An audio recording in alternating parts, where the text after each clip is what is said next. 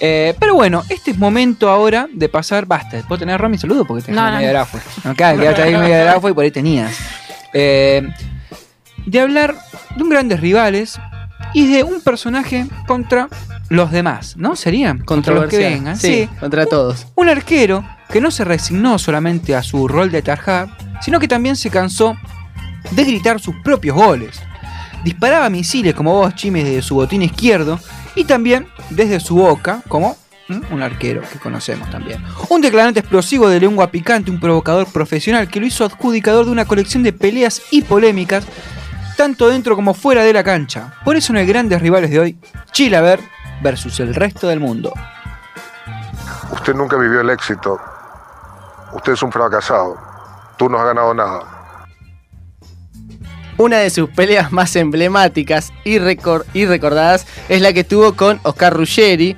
Eh, todo comenzó en el año 92 cuando el defensor acusó a su compañero de echarlo del Fortín. Eh, eran compañeros de equipo. De equipo, fuertes acusaciones, y tiempo después se enfrentaron por, el, mm, por una clasificación de selección, estamos hablando de eliminatorias Mundial de Estados Unidos 1994, cuando el conjunto que en aquel entonces dirigía Elfio Basile derrotó por 3 a 1 a su rival en Asunción, eh, de visitante, y luego de cruzarse en la cancha con Chile y con Roberto Cabañas, el cabezón se fue expulsado, se ve que se pasó de la raya, mientras que Larry Roja terminó con nueve jugadores en la cancha. Sin embargo, el cruce más recordado entre estos dos ocurriría en la apertura 1996, cuando Ruggeri, por entonces defensor de San Lorenzo, arriesgó una fallida plancha contra Chila que se encontraba de espaldas y que por suerte y para su integridad física pudo esquivar con bastante aust- eh, astucia. Vamos a escuchar a Chila cómo recordaba esa jugada, cómo pudo zafar del patadón de Ruggeri. se tiró de atrás, si me voy a agarrar me parto y no puedo jugar mal fútbol. Lo viste justo, ¿no? No, el que me avivó fue Rivadero, que dijo, partilo, quebralo. Ah, mira vos. Entonces yo agarro y toco la pelota despacio al lateral y salto. Y ahí pasa Ruggeri por debajo. Pero después, como yo no soy una persona rencorosa, terminó el partido, bueno, se quedó recaliente él, toda la prensa me hablaba, me preguntaba, ya pasó, el de juego ya fue. Un día me llama y quería hablar conmigo, tomar un café, nos sentamos, charlamos, y le dije, mira, él me decía que no se podía vivir el fútbol con ese rencor, irse mal. Dice, entonces, que estuvo mal, todo eso, entonces le dije, mira, Oscar, esto es sencillo. Para mí terminó ahí, en el terreno de juego, punto. Volvería a hacer exactamente lo mismo si hubiese pasado todo. Haría lo mismo, pero esta vez no erro. Siempre polémico, Chila no solo pateaba proyectiles desde su botín izquierdo, también le gustaba hacerlo con su boca, ¿no, Fran? Sí, primero fue el turno de un joven periodista de Martín Sicioli trabajando para el programa Palo y Palo. Chilaver ya le había destruido dos micrófonos. Se ve que no le gustaban mucho los chistes, era como un poquito de humor ácido este programa, sobre su sobrepeso en este caso. Por eso propusieron intentar eh, notas con él. Eh, no entendía el sarcástico humor del programa.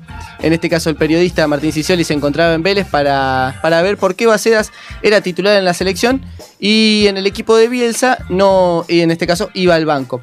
Chilaver pensó que iban por él y apenas lo vio empezó a insultarlo eh, allí en la Villa Olímpica y luego se propuso dejarle un autógrafo poco convencional y bastante húmedo. José Luis Chilaver está hablando con la prensa. Vamos simplemente a acercar nuestro micrófono. No, no, perdón. ¿Con ellos?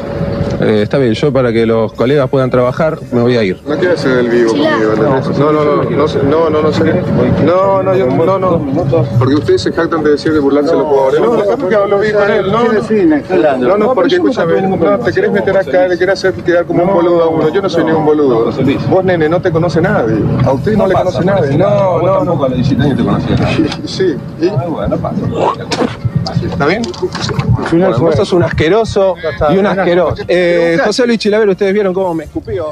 Otro, otro que se llevó un recuerdo muy similar fue el lateral brasilero Roberto Carlos, ¿eh? gran lateral del Real Madrid. El escenario fueron las eliminatorias de Comebol para el Mundial 2002, cuando Paraguay y Brasil se enfrentaban. Ahí el Scratch, que presumía una generación dorada, vencía 2 a 0 sin problemas a su rival en turno. Al término del encuentro, al marcador de punta fue a abrazar cálidamente a Chile. "Ah, Ya está, ganamos 2 a 0. ¿Y qué hizo Chile? Sin más preámbulo, pumba, ¿eh? Lo escupió así de una y durante mucho tiempo se había desconocido el porqué de su accionar hasta que finalmente lo aclaró. Y él viene y se me acerca, que uno mira las imágenes, y con este brazo así me toca acá en la cintura, porque es bajito, y me dice, Indio, le ganamos 2 a 0. Como si fuera él además de ojos azules. Entonces yo conté 10 veces para no darle un derechazo, y giro y le escupo. Y hoy en la televisión solamente pasa eh, la parte donde yo le estoy escupiendo. No pasa donde él dice, Indio le ganamos 2 a 0. Yo me siento orgulloso porque nosotros tenemos eh, las raíces de los indios guaraníes, lo- sangre guaraní, o sea, y gracias a ello hablamos perfecto el guaraní. Por lo menos nosotros tenemos identidad propia. Y como era de suponer, a Chile no le iba a faltar la rivalidad con un colega de puesto. La bronca comienza a fines de 1994, cuando la comisión directiva del Círculo de Periodistas Deportivos decidió entregarle el premio Olimpia en la terna fútbol a Fernando El Mono Navarro Montoya, arquero de Boca en ese momento. Chila se quedó recaliente por- porque pensaba que le correspondía a él luego de un año lleno de protagonismo y títulos en Vélez Sarsfield. Esto llevó a que acusara al arquero boquense ser amigo del poder y también una corriente comparación automotriz entre ambos. Me parece bárbaro que Navarro Montoya diga que Chilaver es un Fiat 600. Pero lo que está equivocado él es que yo soy un Fiat 600 con, con motor de Fórmula 1. Él será un Mercedes modelo 54, que está fuera de onda. Luis, ¿lo saludás de la calle? ¿Tenés onda con él? No, no tengo onda con él. No, tuve- no tenés No, onda. no tengo. En ¿Qué? alguna época la teníamos, él después cambió radicalmente. Navarro Montoya no existe, no tiene mano. Aparte es un perdedor. Que Chila fue, es y será un tipo duro, controversial, discutido y antagónico, no nos cabe duda. Pero en su etapa deportiva, todo lo que hizo fue por un propósito. Si algunas personas se han sentido tocados en su momento por algunas declaraciones duras, pedirle disculpas, pero lo único que traté de hacer es serle útil a mi equipo donde trabajaba y fundamentalmente llevar agua a mi molino.